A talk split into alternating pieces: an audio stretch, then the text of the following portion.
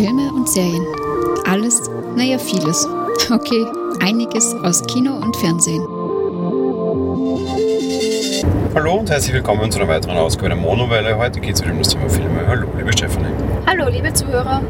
Ja, wir waren heute im Han Solo Solo-Film, anders gesagt, oder der echte Name des Films ist A Star Wars Story. Es ist die zweite Story-Auskoppelung des Ganzen quasi. Disney hat sich dazu entschieden, nicht nur die Hauptgeschichte weiterzuerzählen, ab Episode 7 quasi, sondern auch eben Solo-Geschichten auszukoppeln in den Jahren, wo kein großer Star Wars-Teil kommt. Der zweite Film beschäftigt sich jetzt eben mit der Geschichte von Han Solo an sich. So, bevor ich zur sehr starken Besetzung quasi fast komme, liebe Stephanie, worum geht's denn? Ja, im Endeffekt, wie der Name schon sagt, wir haben hier die Auskopplung vom jungen Solo, der sein erstes Abenteuer erlebt. Wir sehen, wie er auf einem Planeten, Corellia heißt er, glaube ich, ähm, von so einer Wurmrasse, die die Menschen beherrschen und sie ausbeuten, um ihnen Unterschlupf zu gewähren. Er dort quasi lebt und dort arbeitet und er soll dort auch einen Auftrag ausführen, nämlich äh, so ganz wertvollen Treibstoff für die Raumschiffe stehlen. Das äh, geht mehr oder minder schief. Er hat allerdings eine kleine Menge für sich gestohlen und will ja, mit seiner Freundin zusammen dort abhauen. Das gelingt im Endeffekt erstmal soweit nur ihm und er schließt sich dann im Endeffekt einem Weltraumschmuggler an, so mal ganz grob gesagt.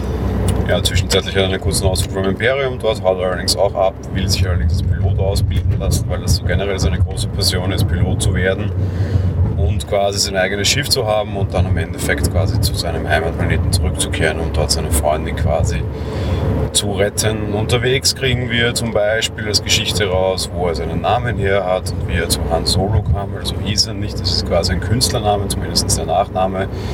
Wir finden ähm, im Endeffekt Chewbacca und wir finden auch den Millennium Falcon und wir lernen auch äh, den, den Beginn seiner seines netten Twists, sagen wir es mal so, mit Lando Calrissian kennen. Alles Dinge, die bekannt sind und die keine Spoiler sind, Dinge, die wir aus den normalen Star Wars-Filmen schon kennen und alle die werden natürlich schön der Reihe nach auch mit abgefrühstückt. Mehr mag ich zur Handlung gar nicht sagen. Spoiler-Teil können wir jetzt meiner Meinung nach heute auch sparen. Sehe ich genauso, ja. Gut, dann kommen wir mal zur Besetzung und ähm, beginne mal mit dem Regisseur, weil das ist natürlich eine sehr wichtige Geschichte. Regisseur war Ron Howard. An und für sich war für diesen Film jemand andere gedacht, aber da gab es offensichtlich künstlerische Zerwürfnisse, um das mal höflich zu formulieren, mit Kathleen Kennedy, der schlauen Dame hinter Star Wars, die im Endeffekt alles in der Hand hat. Äh, dementsprechend musste dann mal Howard einspringen und angeblich wurden zwei Drittel dieses Films neu gedreht. Ich würde sehr interessieren, welche diese zwei Drittel waren. Ich habe schon so eine Idee dahinter, dazu kommen wir dann später. Was die Besetzung an sich betrifft, äh, Han Solo wird gespielt von Alden Ehrenreich, Ehrenreich, keine Ahnung, ob der irgendwie Deutsches gesprochen wird oder nicht. Ähm, den kennen wir zum Beispiel aus Blue Jasmine oder Hail Caesar. Dann haben wir Woody Harrelson, der ja so, so ein bisschen seinen Schmuggler-Ausbildner spielt. Wir haben Emilia Clarke. Ähm, Woody Harrelson zum Beispiel haben wir es letztens gesehen in Free Billboards Outside Ebbing, Missouri, wo er extrem gut war und wo ich mir eigentlich erwartet hätte, dass er einen Oscar kriegt. Vielleicht, also ziemlich sicher wussten die damals schon, dass der Star Wars macht und so. Wer, wer solche so populistische Schmarrn macht, der kann keinen Oscar bekommen, weil dort hätte er sich verdient. Äh, wir haben Emilia Clarke als die Freundin quasi von Han Solo, die, äh, also sie spielt Kiara. Die kennen wir vor allem aus The Mother of Dragons aus Game of Thrones. Wenn wir schon bei Game of Thrones sind, springe ich gleich weiter. Wir haben Teddy Newton drinnen, die spielt bei der nächsten großen erfolgreichen HBO-Serie, nämlich Westworld, dort die Maeve. Die ist im Endeffekt immer nur so eine kleine Nebenstory, im Endeffekt die Freundin des, des Schmuggels von Woody Harrison. Wir haben Donald Glover als Lando Calrissian und wir haben Paul Bethany als den mehr oder minder Bösen in der ganzen Geschichte, zumindest anfangs wieder so verortet, als Ryan Voss. Den kennen wir zum Beispiel aus Legion oder als den Albino aus Illuminati. Ähm, ja, sehr hochkarätige Besetzung eigentlich. Ähm, sehr viele bekannte Namen, auch sehr überraschend, sehr viele Namen eigentlich von äh, aus, aus Fernsehserien bekannt, die aber so halt ihre Chance bekommen, dort drinnen sich auch mal mehr oder minder zu zeigen. Gut, äh, beginnen wir wieder mit der einfachsten. Ja, bei einem Film ist glaube ich nicht ganz einfach. Beginnen wir einfach mal bei der technischen Umsetzung. Technisch fand ich sehr schön, ähm, war wieder gut gestaltet, gut gemacht. Ähm, die ganzen Darstellungen von Aliens, die zählen wir eh auch da rein, oder? Ja, ähm, fand ich wieder sehr schön gemacht. Also ich meine, damit brilliert Star Wars ja auch regelmäßig und fand ich wieder klasse. Also ich habe da wieder Sachen gesehen, die fand ich einfach phänomenal genial, um es mal so zu sagen. Ja, was den Einfallsreichtum betrifft, das ist das Einzige, was ich tatsächlich großartig loben muss. Also einer der wenigen Punkte, den ich großartig loben muss, die war tatsächlich wieder sehr schön. Und diese vielen kleinen Elenrasten, die man da sieht. Ich wünsche mir so mal so eine fantastische Tierwesen und wo sie zu finden sind im Star Wars-Universum. Ich würde einfach mal diese ganzen Elenrasten einfach mal gerne wirklich länger auf dem Screen sehen, mit Großkamera drauf, mit vernünftiger Beleuchtung und würde die einfach mal gerne verstehen. Ich würde einfach nur mal so ein Lexikon verfilmt sehen, was es da eigentlich alles für Rasten gibt und dass sich die alles ausgedacht haben als Kinofilm. Das würde mir schon reichen. Bei diesen wirklich, der Vergleich ist jetzt nicht blöd gemeint, sondern meine ich jetzt echt total ehrlich. Fantastische Tierwesen, wo sie zu finden sind. Die Harry Potter Story an dem Film hat mich überhaupt nicht interessiert. Unheimlich interessiert hat mich hingegen diese eben Geschichte, die der in seinem Koffer durchlebt hat, wo du einfach nur Wesen um Wesen um Wesen gesehen und erklärt bekommen hast. Ich hätte den Harry Potter Plot rundherum überhaupt nicht gebraucht und diesen Guten und Bösen und alles mir alles komplett wurscht. Und ich will mir so einen Film echt mit Star Wars total gerne ansehen und die Geschichte, ich will gar keine, ich will ihn nur erklärt haben. Ja? Wäre ich total dafür. Was ich auch echt super bewerten muss, ist die Musik, die nicht von John Williams kommt. Von dem kommt nur das bekannte Han Solo-Theme und das Star Wars-Theme. Ansonsten wurde die gemacht von John Powell und ich finde die musikalische Untermalung in dem Film wirklich sehr gelungen. Vielleicht sogar besser als in den großen Star Wars-Filmen zuletzt, weil ich finde, dass John Williams gerade jetzt im letzten, erst zu Weihnachten gespielten Last Jedi ziemlich einfallslos war. Da fand ich sehr einfallsreich und noch sehr mutig und die Musikuntermalung hat mir sehr gut gefallen. Also ich muss gestehen, was den Teil betrifft, Musik ist bei mir so, wenn sie mich nicht stört, dann ist sie gut. Sie hat mich nicht gestört, also war sie gut. und die fällt mir nicht meistens nicht groß auf. Und ich glaube, das soll ja eigentlich auch Sinn und Zweck sein. Es soll ja nur untermalen, es soll dazu passen. Dementsprechend, wenn es mir nicht auffällt, ist es gut. Was ich äh, groß kritisieren muss, ist vor allem so ungefähr das erste Drittel des Films. Und ich glaube fast, dass das das erste Drittel ist, das nicht neu gedreht wurde. Und sie hätten es vielleicht auch tun sollen, weil die Tonalität überhaupt nicht darauf passt. Das erste Drittel ist eindeutig sehr dunkel, sehr dreckig und hat eine ganz andere Stimmung als der restliche Teil des Films irgendwie. Und da kommt auch Han Solo Charme nicht so ganz raus. Und gerade der ist sehr wichtig wenn ich recht habe und das erste Drittel das war, was quasi vom alten Regisseur blieb, dann war es eine gute Sache, dass sie ihn tatsächlich umgesetzt haben. Und dann, da war einiges sehr schlecht. Ja. Da war halt einerseits tatsächlich die Stimmung meiner Meinung nach sehr schlecht, andererseits war tatsächlich auch Kamera und Co. sehr schlecht. Der Film ist 3D, ich motze wie immer mal über Dunkelheit. Der Film wäre aber auch nicht 3D, glaube ich, am Anfang einfach wesentlich zu dunkel. Es ist unheimlich schade, dass diese Wurmkönigin, deren Darstellung, die sicherlich gut gelungen war, einfach komplett drauf geht, weil es einfach so total finster ist. Ja, sie erklären auch, warum es so finster ist, aber die Erklärung ist halt einfach Mist und ich hätte diesen Charakter einfach viel lieber gesehen, als dass ich da irgendwie so eine blöde Ausrede kriege und einfach eine schlecht produzierte Filmstelle. Und die war einfach wirklich schlecht produziert. Synchro im Sinne von Lippensynchronität war teilweise absolut unter jeder Kanone, gerade im ersten Drittel. Also sowas habe ich schon lange nicht mehr so derartig schlecht gesehen in einer eigentlich derartig teuren Produktion. Was man nämlich nicht vergessen darf, und das ist meine Hauptkritik unter Anführungsstrichen, Solo hat 300 Millionen Dollar gekostet. Das ist ein Riesenteil. Und ich muss gestehen, gesehen habe ich es größtenteils nicht. Der war schon nicht schlecht und der war gerade so, ab dem ersten Drittel war der auch wirklich schön gemacht und alles Millennium Falke und da und dort und wirklich okay. Ja. Kann ich wirklich nicht schimpfen. Aber wo die Kohle blieb, frage ich mich. Und warum er dann meinetwegen nicht noch irgendwie bisschen mehr investiert hat, um das vielleicht irgendwie vernünftiger und bündiger zu machen, ist mir irgendwie ein Rätsel. Weil find, ich finde, man sieht, ohne dass man es weiß, meine Meinung ist, du hast nicht gewusst, das kann ich sagen, ob du es gesehen hast, irgendwie ist der nicht ganz bündig. Irgendwie passt da nicht ganz was zusammen. Da muss man jetzt nicht ganz auf einen Regiewechsel kommen, okay.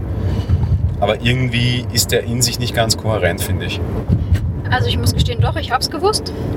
Und ich finde aber, also ich wüsste, würde jetzt nicht unbedingt sagen, dass der erste Teil vielleicht vom ursprünglichen ist, weil abgesehen davon, dass die Stimmung dort ganz anders ist und auch Han Solo anders rüberkommt dort, passt das aber zu der Umgebung und seinem Schicksal, das er dort halt gerade hat. Also ähm, weiß ich nicht, ob das wirklich der Teil ist, aber ja. Was ich auch noch ganz groß kritisieren mag, das mag ich in die nächste Kategorie mitnehmen, sind äh, die Dialoge, äh, um, um, um das weit zu überhöhen. Aber dann kommen wir halt auch zum nächsten Punkt, nämlich der schauspielerischen Leistung. Also ich persönlich fand die schauspielerische Leistung gerade von äh, seinem, also von Han Solo selber, fand ich durchaus pa- passabel. Ich fand es von seiner Freundin auch gut und von seinem Schmugglerausbilder da auch. Also nein, also ich kann, was das betrifft, eigentlich nicht wirklich motzen. Was die Schauspielleistung betrifft, muss ich bei allen sagen, dass ich sie eigentlich sehr gut fand und keine großartigen äh, Schwächen bei irgendjemandem sehe, außer bei so ein bisschen den Nebencharakteren, sage ich mal. Aber das ist auch Mini-Niveau und eigentlich finde ich es sehr okay. Ähm, also ist sehr okay, ich finde es sehr gut tatsächlich. Ich finde auch Ehrenreich gibt einen, gibt einen wirklich guten Solo ab. Ich glaube, das ist sehr schwierig. Du hast extrem große Fußstapfen, ähm, weil einfach, ja, die, die einfach, das ist ein großes Idol, ja, und Harrison Ford hat ihn einfach sensationell gemimt und ihm dieses Spitzbübische mitgegeben. Und ich finde, Ehrenreich lässt das schon ziemlich durchblicken und das schaut schon sehr gut aus. Was ich aber wirklich super kritisieren muss, und dafür können die Schauspieler, glaube ich, in dem Fall wirklich nichts, vor allem die Autoren, die denen quasi zur Seite gestellt wurden, und die Autoren, die irgendwie Dialoge gemacht haben, waren absoluter Mist. Das, also ich weiß es nicht, aber das ist so, so unterste äh, Schublade Hollywood-Schau, äh, irgendwie Spielschule oder halt auch Autorenschule, Show don't tell und der Film macht beides und das ist so absolut affig. So eine völlig belanglose Szene, wo Joey, also wo, wo, wo Han Joey vor irgendwie bei einem rasenden Zug irgendwie wegreist, damit er halt irgendwie nicht von den Felsen mitgenommen wird. Und was ist das Erste, was er sagen muss? Ja, das war aber knapp. Verfolgungsjagd in zwei Speedracern. Ja. Han sagt, oh, die sind aber schnell. Ja, seine Freundin sagt, ja, aber ich hoffe, wir sind schneller. Han sagt drauf, das werden wir sehen. Ey, ich meine jetzt ehrlich, what the hell, ja? Und das ist aber die ganze Zeit nicht wesentlich besser. Und das ist wirklich, also die Dialogautoren, ich hoffe, die waren nicht teurer als 3 Cent, weil mehr war die Leistung nicht wert. Es tut mir echt leid. Und was ich so super schade finde, lass mich kurz fertig machen, bitte, ist, dass sie die Nebencharaktere so derartig am ausgestreckten Arm verhungern lassen. Da hast du eine Emilia Clarke, die eigentlich wirklich gut acten kann und die wirklich gut irgendwie dieses Dialog-Acting auch kann. Und die hat nie mehr als zwei Sätze am Stück überhaupt. Und das finde ich so blöd. Diese Rolle wird derartig entwertet und vor allem auch einfach derartig eigentlich dann schon wieder nur zur, zur hübschen Nebengespielin, ja? Weil sie dir einfach nie Raum geben, weil sie dir nie Zeit geben. Einfach ein bisschen weniger Bum Bum Bang Bang und ein bisschen mehr Dialogautoren.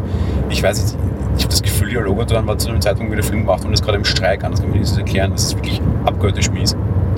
Also zu Han Solo zumindest. Ich habe ja vorhin schon mal angedeutet, hatte der schon mal irgendwie sinnvollere Kommentare. Und mag schon, mag schon sein, dass sie das jetzt irgendwie korrigieren könnten. Aber wenn ein alter Han Solo keine besseren Dialoge hat, wieso soll es ein jüngerer dann haben? Das passt ja dann auch wieder nicht. Dass Han Solo nicht der gesprächigste von allen ist, lasse ich gerade noch gelten. Und das war tatsächlich nicht so. Und was jetzt so alt und neu und neu erfinden betrifft, mag ich im, im, Fazit dann stärker darauf eingehen.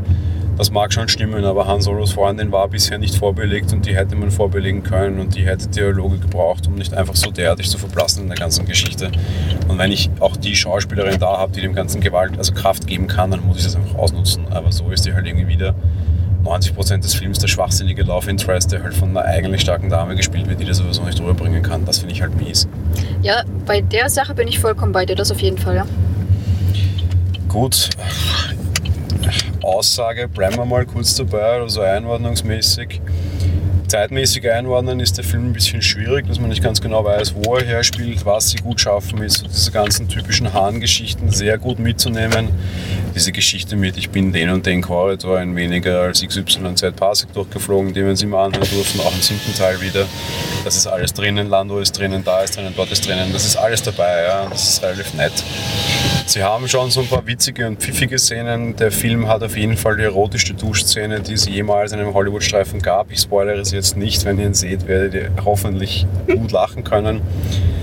Ähm, da ist schon viel Schönes bei. Ähm, so ein bisschen Aussage und Moralik hat dann auch im Endeffekt drinnen, weil auch, auch so diese Geschichte so, dass seine Freundin Han nachher sagt, du bist hier der Gute. Ja, und er sagt, nein, ich bin nicht der Gute, ich bin der Böse, ich bin der Schmuggler. Und in Wirklichkeit war er Han tatsächlich immer der Gute, bis zuletzt, bis zu seinem Tod. Ja. Ich meine, das ist hoffentlich kein Spoiler mehr, das ist zwei Jahre her. Ja. Ähm, ich, das fand ich schon alles nett gemacht, aber jetzt übertreiben darf man es auch nicht. Und das ist irgendwie kein Film, der der Welt einen anderen Blick geben wird, egal auf wen. Ähm, es ist eine nette Analogie, ja, und das ist auch genau das, was diese Filme sein wollen, nämlich quasi die, die, die Vorgeschichten und halt die Analogien quasi zu erzählen, das tut er. Und damit ist es aus meiner Sicht auch okay.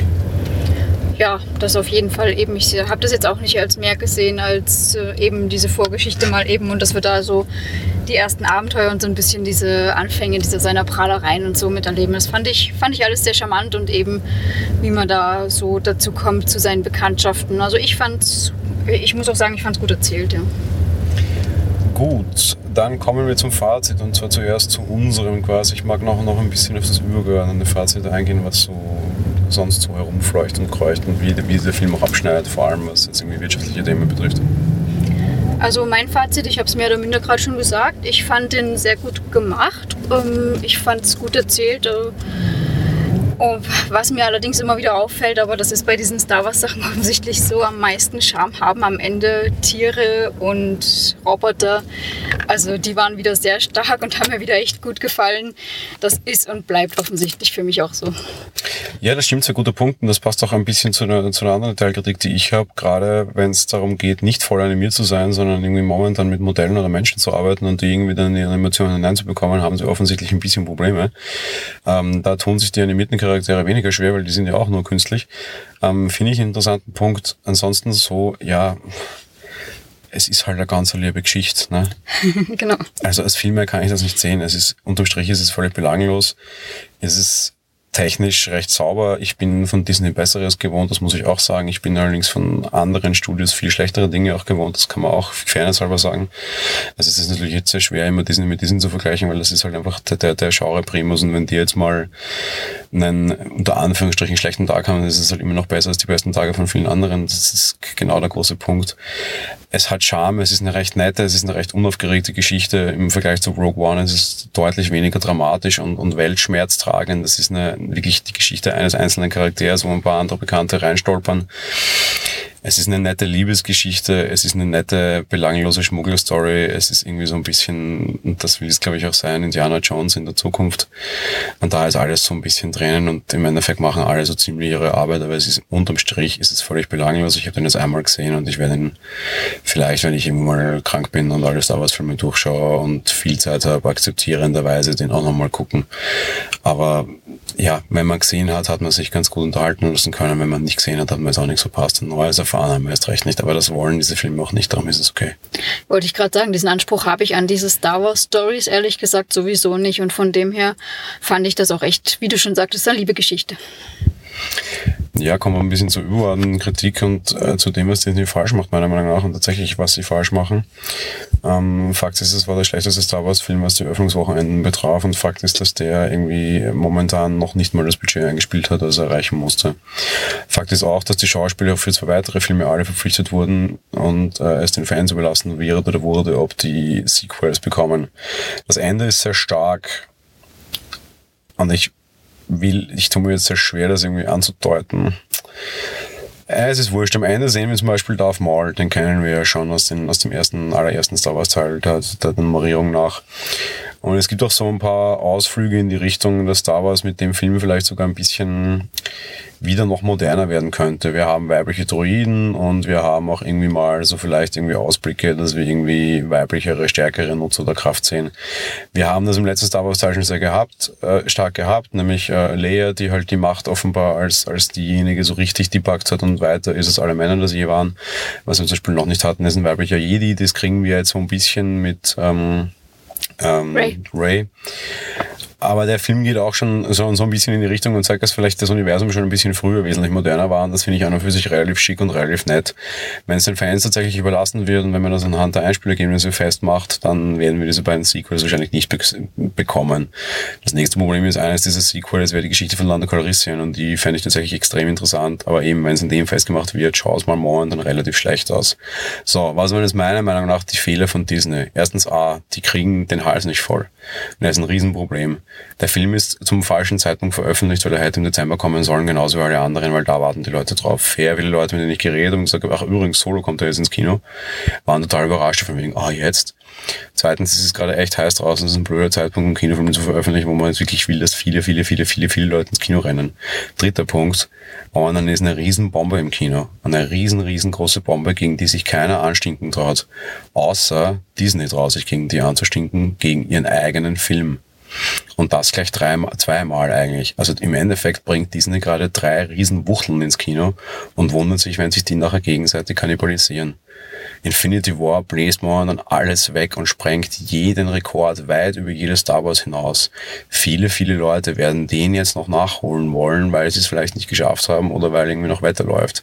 Wenn man sich die Verkaufszahlen von Infinity War anschaut, sind die immer noch gut. Noch dazu ist der letzte Star Wars noch nicht allzu lange her. Vor ein, zwei Monaten war der noch in vielen Kinos zu sehen. Zwar jetzt nicht im Hauptabendprogramm, aber doch. Star Wars bläst lang, also hat lange Nachwehen quasi. Und die Leute haben erst jetzt einen Star Wars gesehen. Wozu jetzt unbedingt den nächsten? Es ist mir absolut schleierhaft. Vor allem, wo sie dieses halbe Jahr vielleicht brauchen hätten können. Weil irgendwie ist der un hat der Büge der Film. Der hätte nicht so schnell kommen müssen. Im Gegenteil, es war ein Nachteil, dass er jetzt kommt.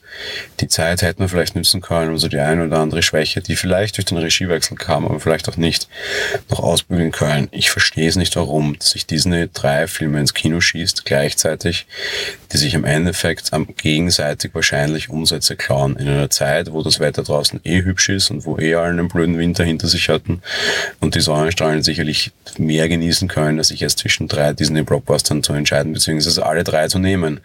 Weil der dritte, und das darf man auch nicht vergessen, der ist auch sehr erfolgreich, ist Deadpool. Und das ist auch eine Disney-Produktion. Wir haben jetzt zweimal Marvel und einmal Star Wars. Die schicken ihre richtig fetten Marken gleichzeitig rein. Das ist absolut bescheuert.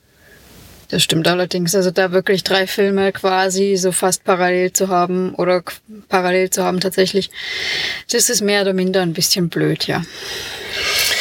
Dementsprechend, er schneidet sehr schlecht ab und überall heißt er floppt an der Kinokasse und ich finde, das wird dem Film auch nicht gerecht und eigentlich finde ich es sehr schade, weil es da jetzt, mich würde da weitermachen mehr interessieren als der Film selbst, was ist total paradox klingt, aber der legt auch einen ganz guten Grundstein, noch eine Geschichte weiterzuerzählen. Das war jetzt so ein bisschen diese Bucketlist, so, was kennen wir von Solo? So, das hacken wir jetzt mal alles ab, okay. Und jetzt würde ich gerne was Neues sehen und das hätte ich viel lieber. Und ich würde auch gerne Landos Geschichte sehen, weil ich den so gerne mag. Sie haben jetzt den Film von Boba Fett als den dritten Solo-Story-Film angekündigt, das war eh schon erwartet, jetzt wissen wir es wenigstens fix. Also Lando fliegt vorerst mal raus, der wäre da Sequel vielleicht möglich. Ich würde das gerne sehen, ich würde gerne mehr von Solo sehen. Und ich würde gerne mehr mehr bei der Geschichte sehen, die sie ganz am Ende aufmachen, die ich total spannend fände. Die fände ich so richtig geil. Und wenn sie das jetzt an dem Erfolg festmachen, dann fände ich es total schade, weil das würde ich echt gerne sehen. Und den Erfolg haben sie sich vor allem selbst zuzuschreiben, dass sie den nicht hatten. Und das liegt an der starken hauseigenen Konkurrenz. Das ist einfach richtig doof. Ja, aber eben, das werden wir nicht weiter beeinflussen können, weil wenn es nun mal floppt, dann ist es so selbst schuld gewesen. Aber natürlich blöd, dass die Fans dann mehr oder minder büßen dafür. Floppen ist ein schwieriges Thema. Ich meine, der Start war natürlich auch eine Wahnsinnssache, aber Fakt ist, dass dieser Film irgendwie wahrscheinlich jenseits der halben Milliarde Dollar einspielen muss, damit er wirtschaftlich überhaupt nur ein Erfolg ist und geschweige dessen halt nie an die Erfolge der anderen anknüpfen kann. Und das ist halt echt schwierig. Ich will jetzt nicht schon wieder schimpfen, weil ja, ich finde es einfach echt traurig. Ja, auf jeden Fall kann ich nur zustimmen soweit. Jo, um von daher quasi zum Abschlussfazit und zur Verabschiedung zu kommen, der Film ist nicht so schlecht, wie er geschrieben wird. Äh, der Film ist ähm, an wirklich eine liebe Geschichte. Und wenn man irgendwie was für Star Wars über hat, dann fühlt man sich in dem ein bisschen über zwei Stunden ein bisschen kuschelig warm, hat vielleicht einige Momente, wo man sich mit der flachen Hand auf die Stirn hauen mag, die hatte ich auch. Ähm, aber es ist ganz gut, er ist überraschend gut besetzt und er ist überraschend charmant und herzvoll und das waren alle anderen Star Wars Filme in letzter Zeit nicht. Und dafür mag ich den Film sehr, weil er sehr warm ist, weil er sehr, sehr lustig auch ist, weil er irgendwie so ein bisschen so ein schnuckeliges, heimeliges Star Wars-Gefühl gibt, ohne dass er jetzt immer so schwierig welttragend ist. Und das geht mir bei Star Wars mittlerweile teilweise auch so richtig auf die Nerven. Star Wars ist kein Film, den ich jederzeit reinlegen kann und jederzeit sehen kann, wo ich sage, ach schau, guck mal ein bisschen Star Wars. Da brauchst du, finde ich, auch die Stimmung dazu. Und bei dem ist das nicht so. Der, das ist der Sonntagnachmittagsfilm für die ganze Familie mitunter. Und das finde ich sehr schön, dass sie den Versuch wagen. Und irgendwie ein bisschen muss man das belohnen, finde ich. Und der war nicht schlecht. Er ist halt nur ein bisschen zu flach, ein bisschen zu blöd geschrieben. Oder halt auch zu flach geschrieben und hat halt vielleicht auch ein bisschen technische Probleme Probleme, die durch irgendwie den Regiewechsel kommen, für das natürlich der Zuseher auch nichts kann. Aber für die man den Film jetzt auch nicht so schlecht reden darf, weil so schlecht war er nicht. Ja, sehe ich eben ganz genauso. Und dieses typisch Lustige, was dann dann doch immer mal mit drin ist, sei es jetzt durch die Kommunikation mit Aliens oder eben Robotern oder allem, war eben wieder sehr gut da drin und ja, eben mal nicht ganz so viel übergreifenden Krieg, nur den ich sage mal, normaleren, was auch schon blöd klingt, aber es ist auf jeden Fall ein sehr schöner Familienfilm, wie du schon sagst, ja. Insofern würde ich tatsächlich sagen, schaut euch Solo an. Wenn ihr Star Wars-Fans seid, muss ich sowieso nicht sagen, weil die machen das sowieso. Und alle anderen, ja, Einstiegsfilm ist es auch keiner, aber für die ist das nicht gemacht. Von daher ist es so oder so wurscht, was ich glaube, ich sage, jeder Star Wars-Fan wird den Film sehen. Einfach weil es dazugehört. Und alle anderen, die es wirklich geschafft haben, in ihrem Leben bisher an Star Wars vorbeizugehen, werden es weiterhin schaffen. Und wenn, dann steigt nicht mit Solo ein, weil es ist einfach nur eine, eine Nebenerzählung zu einer Hauptstory. Wenn du die Hauptstory nicht kennst, gibt dir der Film, glaube ich, überhaupt nichts. Nein, überhaupt nicht, weil dann weißt du die ganzen Sachen, die da irgendwie dazugehören, nicht oder freust dich nicht über Sachen, die da plötzlich auftauchen, die du schon kennst. Also von dem her natürlich, man sollte den Hauptfilm auf jeden Fall kennen, da schließe ich mich auch an. Gut, aber in dem Sinn, wir wünschen euch auf jeden Fall viel Spaß in Solo. Genau, viel Spaß dabei. Bis bald. Tschüss. Ciao.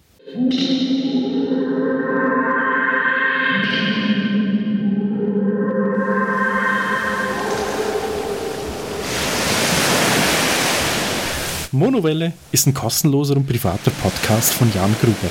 Mehr Informationen dazu findet ihr unter www.monowelle.at. Abonniert den Podcast mit iTunes oder dem Podcatcher eurer Wahl. Wir freuen uns über Kommentare auf der Webseite, Audiokommentare, Empfehlungen oder gar Bewertungen bei iTunes.